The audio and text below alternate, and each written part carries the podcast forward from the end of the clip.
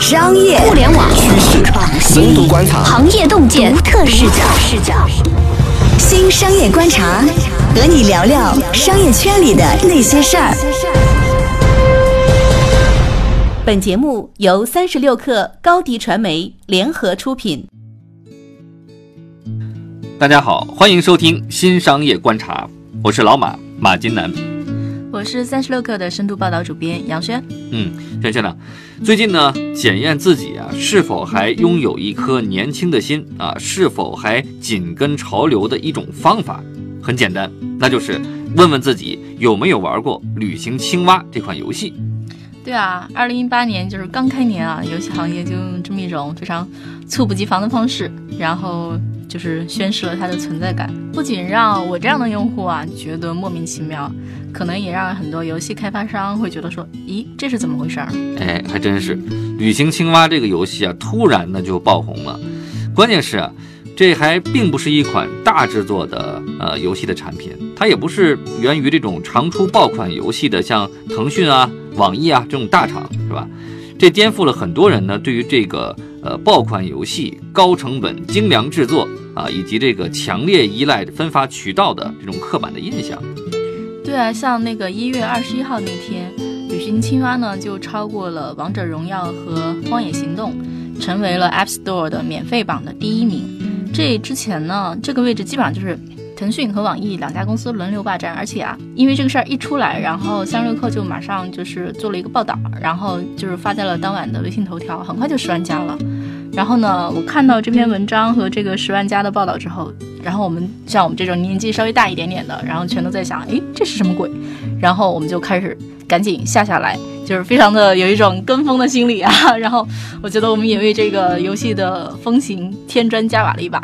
其实你看，三六氪也为这个游戏的这个火爆，其实也助推了一下哈。因为确实很多人不了解这款游戏，而且这款游戏它是有很多操作上的一些难度和成本的。我指的是说语言上成本，因为这款游戏，呃，它是源自日本的嘛，对吧？几个月前，大概是一七年的十一月才上线的，呃，主要是在今年的一月份才开始逐渐在呃中国的玩家群体里边开始流行起来。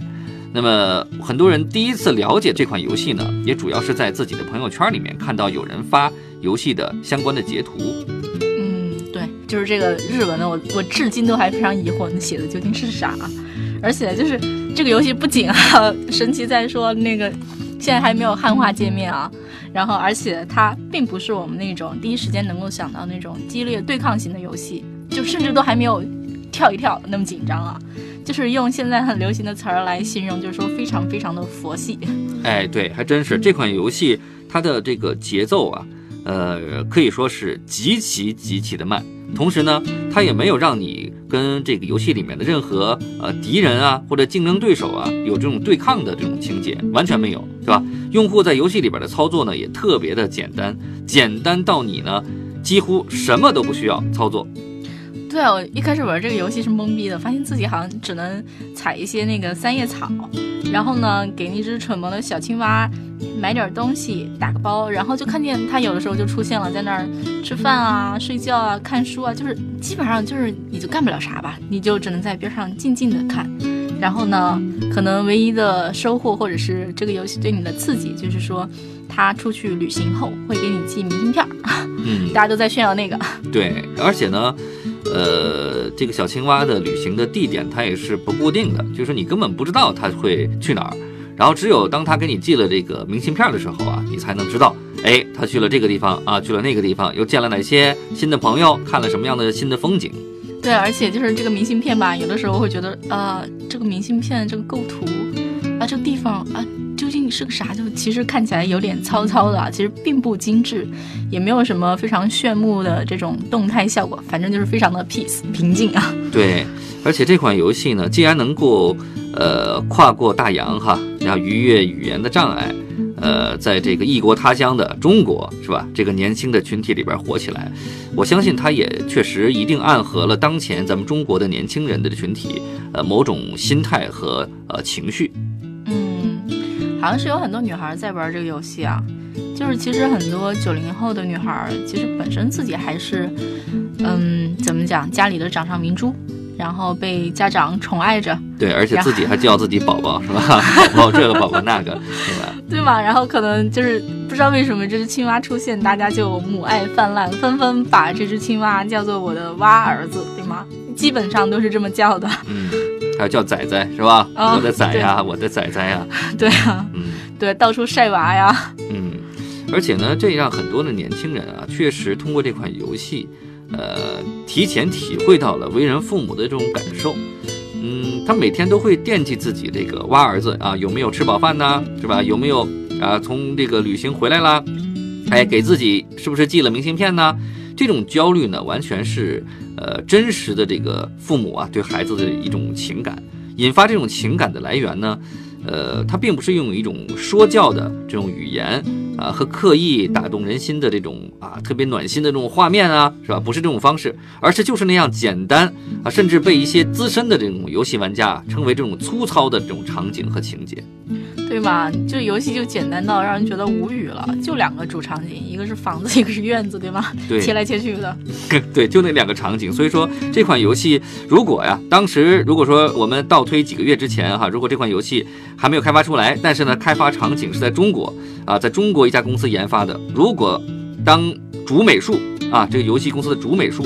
把自己设计出来的画面呢交给老板看的时候，我估计老板肯定是崩溃的啊，年终奖肯定就没了，对吧？因为确实画面太粗糙了。嗯，对，说不定会被骂的狗血淋头。这基本上就是自己提出离职的节奏嘛。哎，所以说这个事情就很很奇怪，很有意思。就这样粗糙的一个，哎，画面粗糙，质感并不是很强的游戏，却突然就爆红了。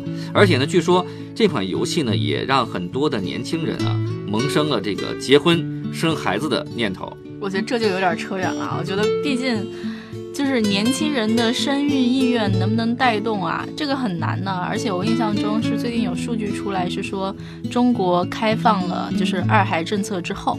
全面开放之后，其实新的出生率，然后新增人口的这个预期，其实是低于国家原本的预期的。我不记得我在哪儿看到过一这么一个数据。呃，它是这样的，就是新的出生率和新的人口出生数量都是双降的，就是跟去年比啊都是双降的。对啊，所以就是说，我觉得大家其实，我觉得中国其实有一点点像日本那样，或者说像那些发达国家那样，就是大城市年轻人，然后不愿意生孩子，然后那个生育意愿明显下降。嗯，所以你说这东西就是大家，我觉得说这款游戏说能够带动出生意愿，但是我觉得这个事儿，比如说这么高的生活成本，以及我觉得现代人更追求自我、放飞自我，更注重自己的成长。生育意愿不太可能是说玩一个游戏，然后就能被带动起来这么简单的。嗯，确实，如轩轩所说的，是吧？高房价，呃，和生育的这种高的成本是最好的避孕药。哈哈。嗯嗯，对，但我觉得可能提升生育意愿这个可能就再说，但是我觉得可能它还是能够让一些年轻人更理解自己的父母，能够化解一些跟父母之间的隔阂，能够体会到说那种。那当妈妈，然后那个当为人父母，然后为自己孩子操心的那种不容易啊。嗯嗯嗯，而且呢，他们也会想到哈，自己这么多年成长这一路，自己的父母付出了多少的这种辛苦，是吧？当自己出门是吧去嗨去玩的时候，呃，父母呢处于时刻的这种紧张的状态，是吧？担惊受怕啊。同时呢，也理解了当我们有一点啊晚回家的时候，那种父母的那种唠叨。啊，也理解了。当我们出门的时候呢，父母一天一个电话啊，让我们还挺烦的那种感觉。嗯，而且我觉得像这个，我觉得这只青蛙，然后比如说出门旅行去见识世界，回到家呢，然后就看书学习、写字、削铅笔、吃饭，对吗？就是我觉得还是挺，我不知道，反正感觉好好像有一种平静的力量。你有的时候就会觉得说，哎，那我有没有？就是我跟这只娃娃比的话，我有没有它这种感觉非常 peace、非常沉浸去做一件事情的这个就这个状态，我有没有？嗯，确实是，就是通过这种呃价值观的一种输出，然后它反而是一种润物细无声的潜入到我们的内心里了。所以说这是一种典型的寓教于乐的这种例子哈，呃，比那些填鸭式的这种说教管用多了。除了呢，就是说让我们。嗯反思自己做事啊，是不是专注啊？这种积极的意义之外呢，这款游戏啊，也在教大家，在这个嗯特别浮躁的一个时代啊，我们应该慢下来，是吧？慢慢的享受生活，平淡的去看待功名利禄。哦，我那个记得最近咳嗽，然后在一个会上发表了一个演讲，然后最开始讲了一句话，我觉得特别有意思。他说啊，他说在这个非常非常快速变化的世界里，尤其是在互联网、高科技啊、投资这些行业里，很多公司会觉得说变才是永恒的。然后很多公司，比如说像阿里这样的公司，对吧？拥抱变化。对，或者像三十六氪这样的公司，公司文化就是拥抱变化，就是说，那能不能不变？然后就像亚马逊那样说，我问的不是说这个接下来会发生什么样的变化，而是说未来十年有什么东西是不变的。我觉得这个想法还挺有意思的，对不对？其实我觉得你开启了一个很有意思的话题哈，就是。呃，只有当一个经济体它发展到一定的阶段之后，就高度发达之后，才会出现什么长期不变的那种状态。因为确实在中国成长的这些年，改革开放四十周年，呃，这些年它大部分的企业成长都是靠打破规则、打破原有的规矩，对吧？不破不立这种方式去创立成功的。啊，那么随着各种经济制度的完善与建立，那么下一步一定是什么？一定是在一个完善的市场经济规则之下，大家按照一定的规矩，发挥创意的能量、力量，然后去创造财富。所以它进入进入到一个相对来说变化较少的一种啊平淡的一种状态。嗯，你说的也是一方面，但我觉得人性中对很多东西的追求其实是不变的。比如社会变得很快，嗯，那大家其实是会。嗯，比如说焦虑，或者说逆反，或者说想要逃离北上广，我觉得可能就是人性天然的追求的那些，就是恒古不变的东西，可能跟现实社会中的一个反差，它有一个摩擦。我觉得这可能也是说，就是养妈这个游戏，居然会火的这么一个原因。因为你想想，我们现在火的所有的游戏都是竞技型的，对，对抗型的，炫耀型的，比如说。呃，我们在玩的那种各种答题，然后比如说你会有排位赛，对吗？嗯。然后都是双方 PK，然后看谁的分更多。嗯。然后排位赛之后，你还可以说发到朋友圈去炫耀。嗯。基本上都是通过这样的路数，然后去推动一款游戏的火爆，或者说像现在直播答题这样，就非常直接，给你钱，嗯给你一个非常那个直接的刺激。所以就是说，养蛙这个东西出来还是非常非常的就是。我觉得还是挺颠覆的，就这样居然都能火。对，它是一个好像看起来啊，从潜意识里面，人们对一种传统的呃竞争是吧，这种对抗的呃，就是我一定要赢，我一定要站上什么人生巅峰这种的价值观的一种反叛，对吧？他在不断的去追寻呃人自己本身最朴素的内心所需要的那种安静和安宁的需要的东西。对啊，就是面对日常的激烈竞争，然后。如果你说你玩游戏的时候都还是充满着竞争啊、战争啊、输赢啊，你心里那根弦一直都处在这个紧绷的这个状态里，对吧？但是像养蛙这样的游戏，就是画风非常平淡，情节非常的缓慢，然后呢，旅游的情节呢，我觉得好多都是那种穷游的情节，对吧？很寒酸的是吧？对，就扒在那个橱窗。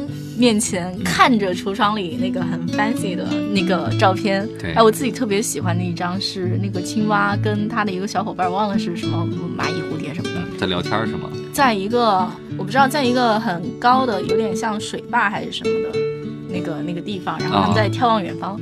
哎，我挺喜欢那个场景，感觉就有点我不知道，就觉得很平静。就是我觉得这个某种程度上就是有一点让人觉得说，哎。我可能有几秒钟的远离，说我现在工作上的各种的困扰，然后有一点放飞我的思路，然后我会有那么几秒是跟着那个青蛙一起在想，哦，呃，我是在一个什么样？可我可能是在亚马逊的一个丛林里，我在看一个很远的方，我这个时候还是挺平静的。嗯。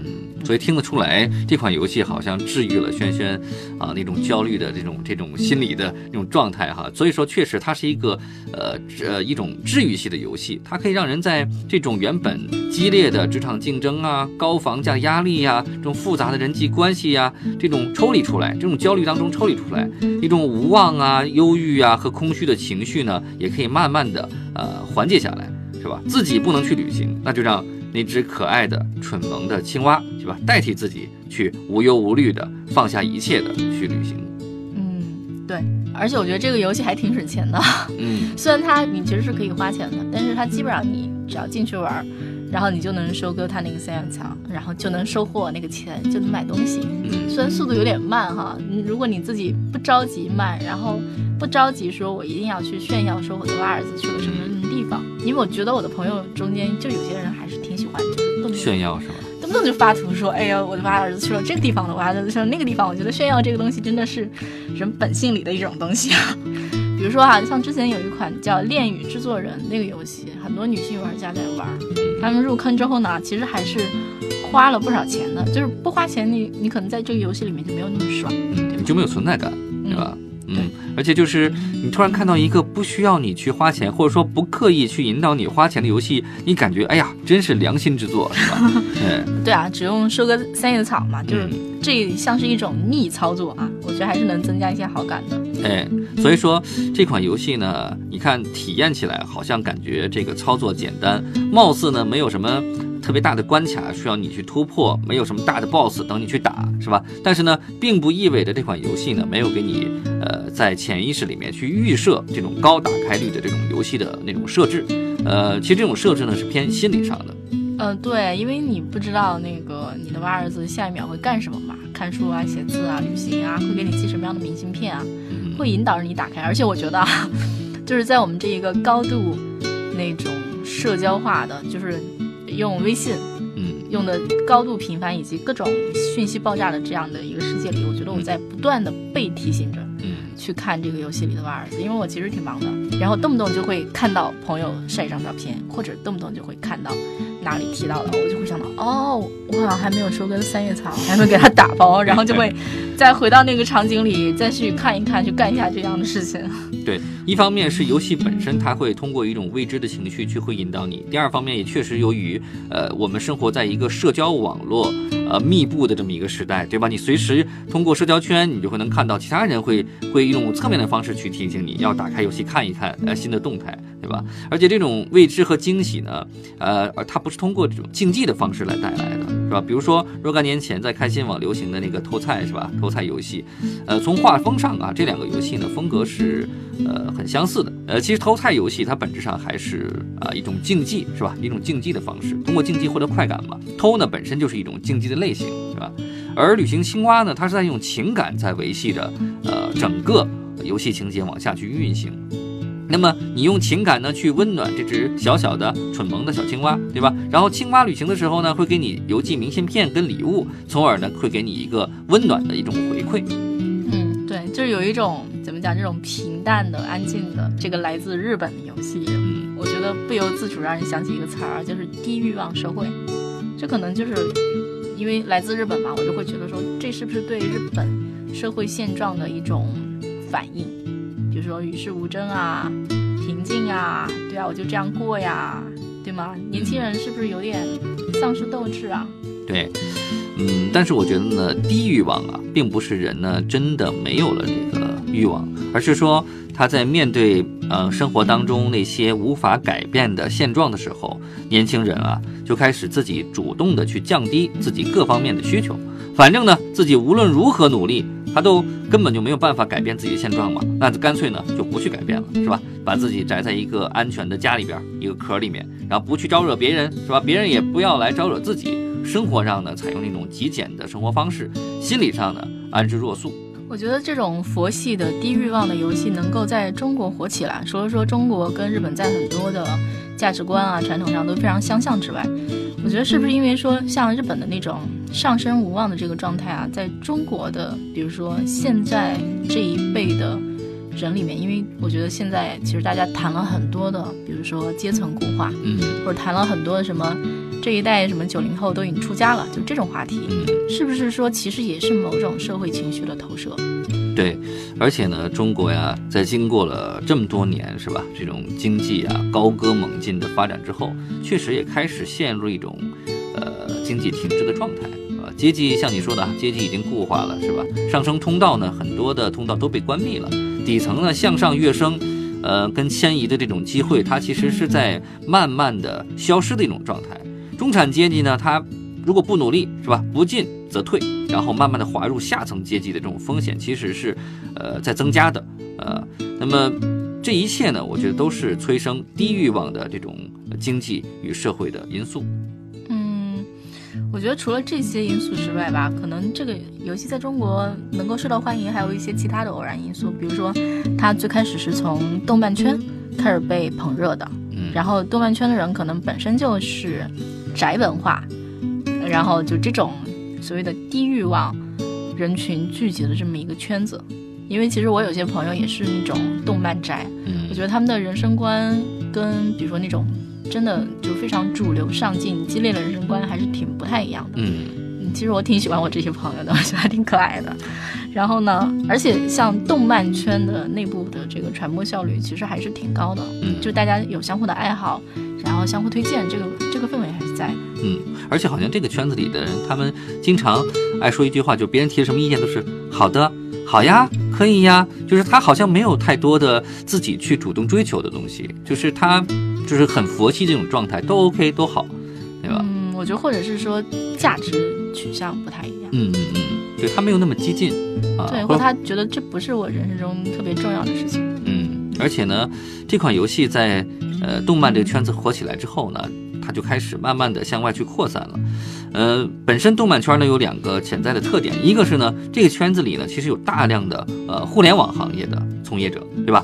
呃，相当于说动漫圈呢向互联网圈子扩散的时候啊，其实本身是没有什么隔阂的。再加上互联网圈子呢对新鲜事物有着天然的这种啊敏锐度，是吧？敏感性，是吧？另一方面呢，动漫圈呢又属于这种世俗眼中的亚文化的圈子，是吧？中国呢也确实有这种亚文化的内容啊，不断的反噬主流文化的这个历史，也有这种案例。对，尤其就是说，呃，当这个东西跟现在主流的东西不一样，显得很新鲜。就像几年前纪念碑谷，嗯，其实这么一个小众游戏会忽然火起来，就跟这个有相似之处。当然，纪念碑谷我觉得比养蛙游戏还是精美和好玩很多，画画质好一些。画质好很多。就是其实反而会刺激大量对新鲜事物敏感的人去关注、去探讨，尤其像广告圈子、营销圈子、媒体圈子，其实我觉得大家对新这个东西都还是挺饥渴的，就不断的在寻找新话题。然后，比如说媒体对吧，也要赶紧写关于养娃游戏的报道，嗯，就生怕落后于时代，就像我对吗？赶紧就下载了，生怕被时代抛弃。所以说，在这些跨圈层的人呢，不断的呃关注是吧，推动之下呢，呃，其实原本无法就被影响到的一些普通的民众，就是所谓的我们叫做吃瓜群众，他这个圈子呢开始被哎拉进来了，裹挟进来了。当他们进来之后呢，反过来呢会掀起更大的这个浪花，向相反的方向，也就是信息的来源中心啊就会涌过来，然后再由中心呢又开始汇聚更大的这种信息波浪往外去扩散，所以说形成今天这种局面。不过我也在想啊，就是说养蛙游戏这么火爆，那这个现象有没有什么规律可循？嗯，是不是能被当做一种创业的方法论，当做一个样本，当做一个投资的样本？但是呢，我觉得可能还是比较难啊。确实，我感觉偶然的成分还是比较大的。嗯，不过呢，在跨圈层的营销、传播这个方面，还是有很多东西给了我们启发。对，如果你想在这个跨圈层的人群当中要产生这种潮水般的波浪式的这种营销式的影响哈，那么就需要对跨圈层的这个呃，起码是两个圈层中间那个交集的那部分去产生啊、比较重要的影响才行。OK，今天呢，我们就借着养蛙游戏哈、呃，就先聊这么多，聊一聊关于年轻人的焦虑啊，然后佛系青年呐、以及关于跨圈层去如何做传播啊这些话题。嗯，好的。如果喜欢我们的节目呢，欢迎点赞、转发、订阅，或者是下载三十六课的 APP。OK，我们下一期不听不散，再见。拜拜。